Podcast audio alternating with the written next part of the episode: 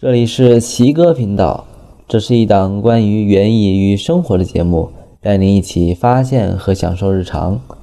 那么，请收听今天的节目吧。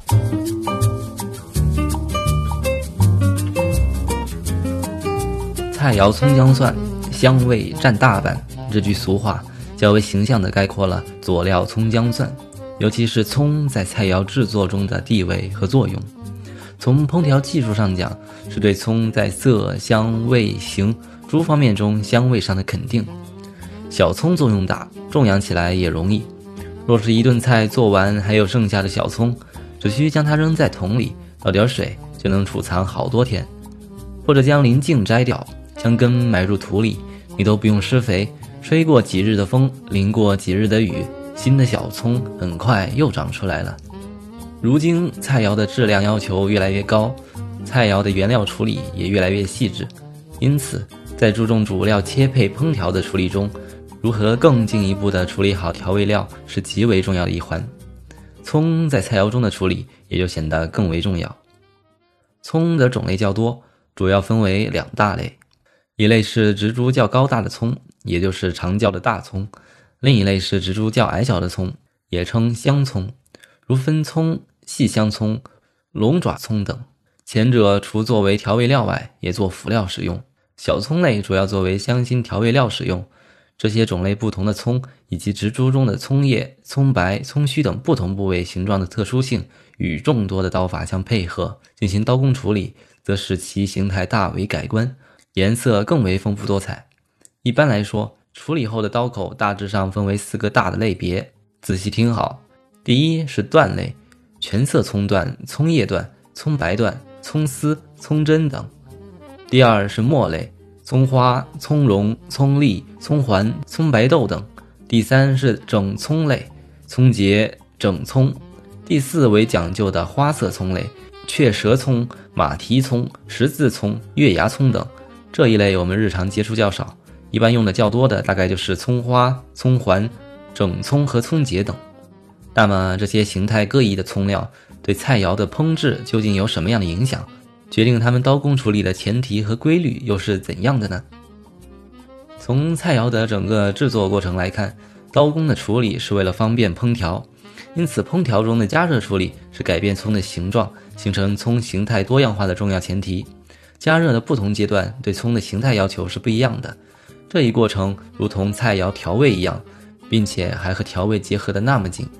也能够分为加热前的处理、加热中的处理和加热后的处理三个阶段。葱是一种含有芳香气味的植物，其香辛气味的主要化学成分来自于它所含的丙烯硫醚、丙基丙烯基二硫化合物、甲基硫醇、二丙烯基二硫化物、二丙基二硫化物等。这些挥发性的香味成分加热后就会很快地向空气中散发，与其他香味成分混合，使人感受到菜肴的香味。那么，葱加热前的处理又是怎样完成这一过程的呢？一般来讲，葱加热前的处理是指其与主料一同腌制。比如制作油淋宰鸡，就要先将整葱拍破，连同其他味料与鸡同腌，利用食盐的渗透作用，破坏葱植株中的植物细胞壁，使葱的香味成分流露出来。由于未被高温加热，香味物质不可能急速的向外扩散。但是，当它的浓度不断增加后，可随食盐向主料渗透，直至香味物质与主料之间达成一定量的平衡，成为含有葱香味成分的载体。当菜肴制作加热时，葱的香味成分就会随其他香味成分一起挥发出来，而带有浓郁的葱香味。其二，葱在菜肴加热中的处理是指与主料同烹，主要是作为辅料使用。当菜肴制作时，辅料葱与主料同锅加热，比如说有鄂菜中的葱烧鱼块。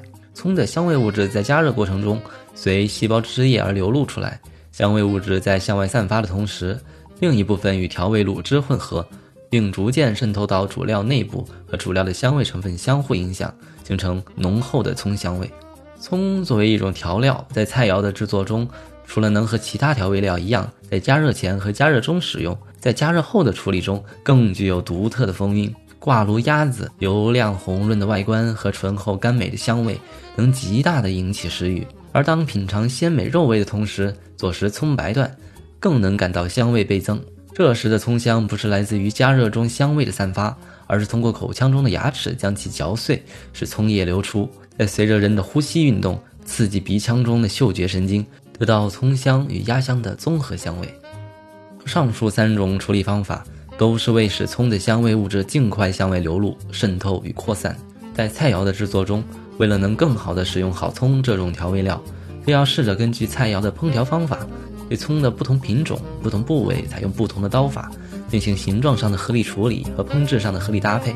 这样一来，舌尖上的葱香复韵也就不再是梦了。那么这期节目就到这里。如果关于本期节目有什么疑问和想法，可以在易在乐问答小程序中给我们留言。